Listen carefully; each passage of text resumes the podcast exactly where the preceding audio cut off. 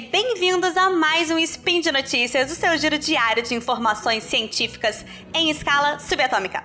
Meu nome é Elisa Lobo e hoje é 18 Gaian, do calendário Decatrian, e dia 6 de julho de 2020 do nosso calendário gregoriano, falaremos de nutrição.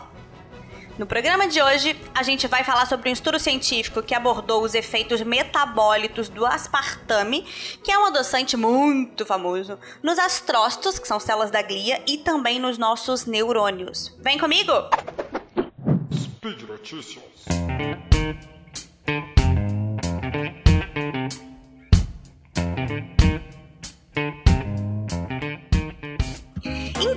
O aspartame, ele é realmente muito famoso, tá, gente? Eu não vou citar que marca, mas com certeza é aquela das mais famosas, sabe? Que todo mundo conhece. E ele é muito usado em produtos alimentícios, foi descoberto lá em 1965. E claro, como foi descoberto há muito tempo atrás, a gente já tem muito estudo sobre ele. Então hoje a gente já consegue dizer o tanto que ele é perigoso para nossa saúde, diferente dos novos adoçantes aí que a gente ainda não tem isso, né, gente? Vamos falar mais sobre isso depois. Mas vamos focar aqui no estudo. É, o aspartame ele é decomposto por três substâncias: a fenilalanina, que compõe 50% dele, o ácido aspartico, que compõe 40%, e o metanol, que é 10%. Cada um desses compostos tem efeitos negativos para o nosso organismo. E aí, esse estudo descreveu detalhadamente cada um desses efeitos, que eu vou resumir aqui um pouquinho para vocês, tá bom? A fenilalanina, ela bloqueia o transporte dos aminoácidos que são importantíssimos para o nosso cérebro, que consequentemente diminui níveis de dopamina e de serotonina. Fico até arrepiada quando falo disso, né? Porque são neurotransmissores importantíssimos para o nosso bem-estar. E quando eles estão baixos, né? Quando a gente tem essa queda, é, essa queda está diretamente relacionada ao aumento de quadros de ansiedade, que eu acho que hoje é um, um problema muito sério que a gente tem de saúde e de depressão também, com certeza, né? Então, você pensar que o adoçante também vai ajudar nisso é assustador, não é? Além disso, também, o outro metabólito dele, corresponde a 10%, é o metanol, né?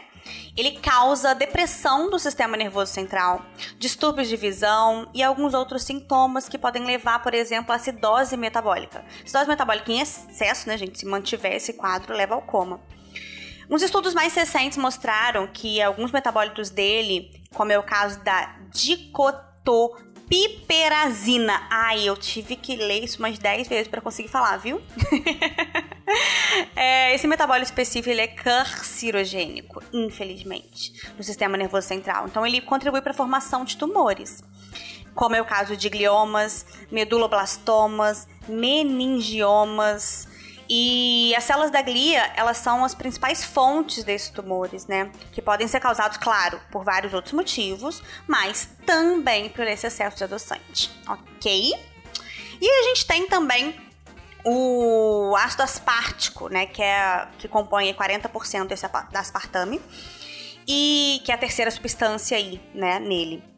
Em altas concentrações, é, ele é bem tóxico, né? Gera uma toxicidade grande para os neurônios e também é um precursor de outros aminoácidos que são excitatórios, como é o caso do glutamato, que em excesso vai ser realmente muito prejudicial para as funções, né, é, do neuro, neurotransmissores, dos astrócitos, né, vai gerar uma degeneração dessas células especificamente.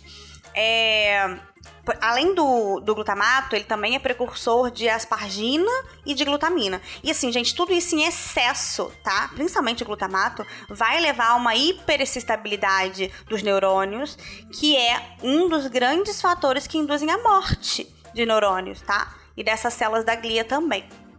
Além disso, como resultado dessa superestimulação, né, dessa estimulação contínua das células nervosas, a gente tem também um problema que são as nossas reservas intracelulares de ATP. Gente, ATP é responsável pela nossa liberação de energia, viu? A nível mitocondrial, que são lá dentro das nossas células. Hoje em dia fala-se muito muito em mitocôndria, em saúde mitocondrial, em energia a nível mitocondrial. É o que a gente mais trabalha em atleta, por exemplo, né? É um atleta com bons níveis de energia mitocondrial, com boas liberações de ATP, por exemplo, é aquele atleta que faz toda a diferença no final da prova, tá? Então a gente trabalha muito isso hoje. É, então a gente está falando aqui de algo que vai é, esgotar essas respostas fisiológicas né, de ATP. E aí vai levar a sérios danos mitocondriais dentro da célula, gerando distúrbios energéticos, tá? Que vai ser ruim para N fatores, mas também vai danificar essa célula, né? Gerando uma coisa que a gente chama de eros, que são espécies reativas de oxigênio, tá? Que geram estresse oxidativo. E consequentemente aí é, diminuição de energia, é, um, uma, um, envelhecimento precoce, tá? E também a degeneração das células da gânglia, né? As células do sistema nervoso central, de maneira geral, na verdade, tá bom? E aí tem alguns estudos que demonstram, gente, que a partir de duas semanas do consumo permanente, o aspartame, né, é, desse adoçante específico aqui que a gente está falando, numa concentração média aí de 40 miligramas por quilo de peso, que é o que às vezes muita gente consome mesmo. Isso aumenta significativamente os níveis de óxido nítrico no cérebro e gera uma excessiva estimulação dos receptores de glutamato, que causa uma produção e acúmulo desse nitrogênio reativo, levando a grande formação de radicais livres, né, como é o caso do nítrico peródico, né, a gente citou ali também. É, e a, o problema disso, né, que vai danificar proteínas de DNA, tá? E também as mitocôndrias, conforme eu falei aqui, que é responsável pela nossa liberação de energia. Então, assim, em resumo, um metabólito do aspartame, né, que é esse que a gente está falando aqui do aspartato, ele afeta o excesso de glutamato no sistema nervoso central e aí vai gerar alterações nos neurônios e nos astrócitos que são é, problemas, né, gente? São alterações semelhantes, inclusive, ao que ocorrem em doenças degenerativas, tá? Como é o caso da doença de Alzheimer, epilepsia e esclerose múltipla. É bem parecido esse processo. É realmente muito sério, né? Então, resumindo um pouco do que esse estudo trouxe, que é um estudo bem completo, que detalha bastante todo esse processo, mas para não ficar muito complexo, né? Porque realmente passa pela questão bioquímica, que é realmente algo bem, bem amplo é, eu quis resumir dessa forma, mostrando todos os malefícios que ele trouxe e como funciona. E aí, como nutricionista, eu acho que eu tenho que falar para vocês sobre isso, né, de uma forma mais ampla. Porque, assim, por muito tempo, a gente elegeu, né, a gente buscou um vilão. Ah, era o pão, era a margarina, era o ovo, né? O tempo todo um vilão, né? Como no caso da gordura foi por muito tempo, né? A gente estava tentando culpar alguém pelo excesso de obesidade. E realmente, quando a gente culpou a gordura, a obesidade só aumentou. Não é por aí, né? Hoje a nutrição ela consegue entender que as causas elas são multifatoriais e que são os conjuntos de hábitos e escolhas que a gente faz que geram esse aumento de peso, né? E então, assim, não dá pra gente colocar a culpa em uma coisa, assim como não pode ser no carboidrato, viu? Não dá pra colocar o carboidrato como vilão. Até porque se a gente for falar que carboidrato é vilão, a gente vai falar que não pode comer brócolis, que não pode comer fruta, como é que é isso? Claro que não. Mas é inegável que com certeza houve um aumento muito grande do consumo de carboidrato, principalmente falando em açúcar e até frutose presentes assim, em produtos industrializados, né? E com isso a gente aumentou muito a obesidade, né? Isso aumentou demais. Só que por isso também, né, é, baseado nesse excesso de açúcar, surgiu aí a busca pelos adoçantes como uma alternativa, né, para excluir calorias. O problema é que a maioria dos adoçantes artificiais, como é o caso do aspartame, como é o caso também da sucralose, né? É, eles apresentam um potencial muito tóxico e inflamatório para o nosso organismo. E aí vão gerar inúmeros malefícios, como a gente citou aqui. Além desses que a gente citou aqui do sistema nervoso central, também tem a questão da microbiota intestinal, que é muito séria, e do quanto que agride a, gangle, a, a nossa tireoide né? Então isso é muito, muito importante a gente avaliar, tá? E, gente, mesmo os adoçantes naturais, tá? Quando entram em... Isso aqui é uma coisa muito importante que eu queria falar com vocês. Que quando o adoçante, sendo natural ou não, entra em contato com as nossas papilas gustativas, eles estimulam o aumento da expressão de receptores relacionados ao paladar doce, aumentando ainda mais a nossa compulsão, nosso desejo por doce, viu? Inclusive, tá? Os xilitol, o xilitol, o eritritol, eles têm um alto teor de FODMAPs, que são fermentados na nossa microbiota intestinal e pode gerar um quadro de disbiose intestinal, agravando sintomas gastrointestinais, como é o caso de distensão abdominal e até diarreia em algumas pessoas. E tem mais. Todo adoçante também estimula a liberação de insulina, tal como o açúcar, viu? É, que é um hormônio relacionado, inclusive, ao ganho de gordura corporal, que a gente tem que controlar. Então, dessa forma, entre açúcar e adoçante, honestamente, gente, de coração, o ideal é o quê? É a gente se adaptar ao paladar natural do, do, do alimento né? Ah, inclusive aos amargos e aos ácidos, que ajudam muito, são, são, eles são capazes de saturar receptores nossos que diminuem o desejo pelo sabor doce, viu?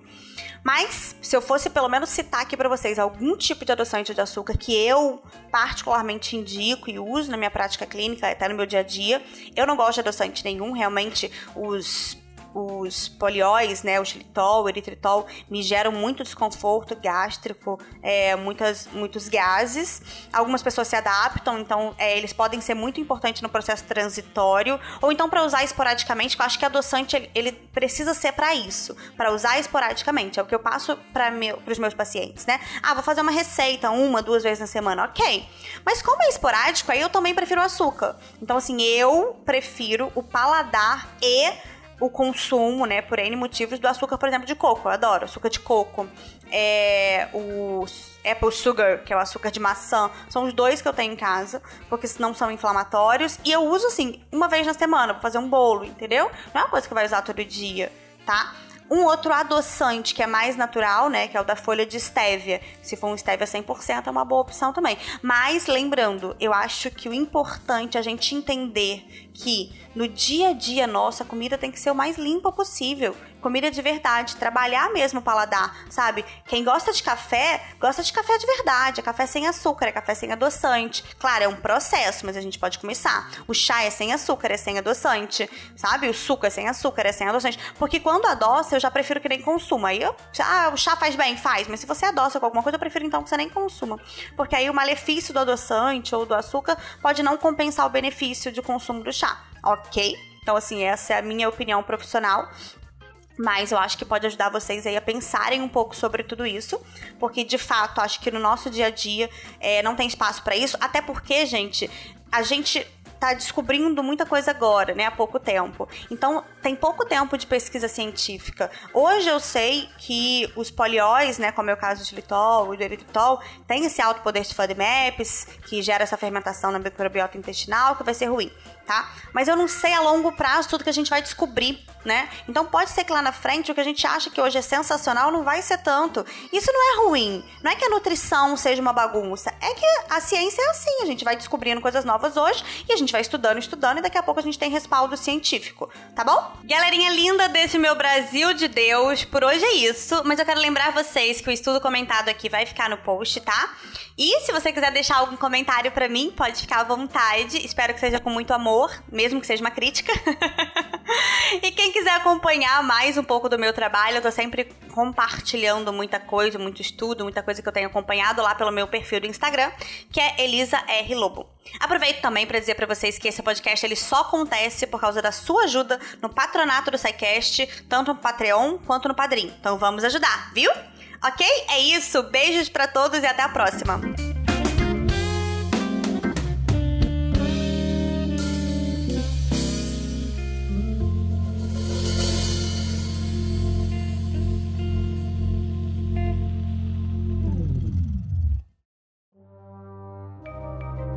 Este programa foi produzido por Mentes Deviantes. deviante.com.br.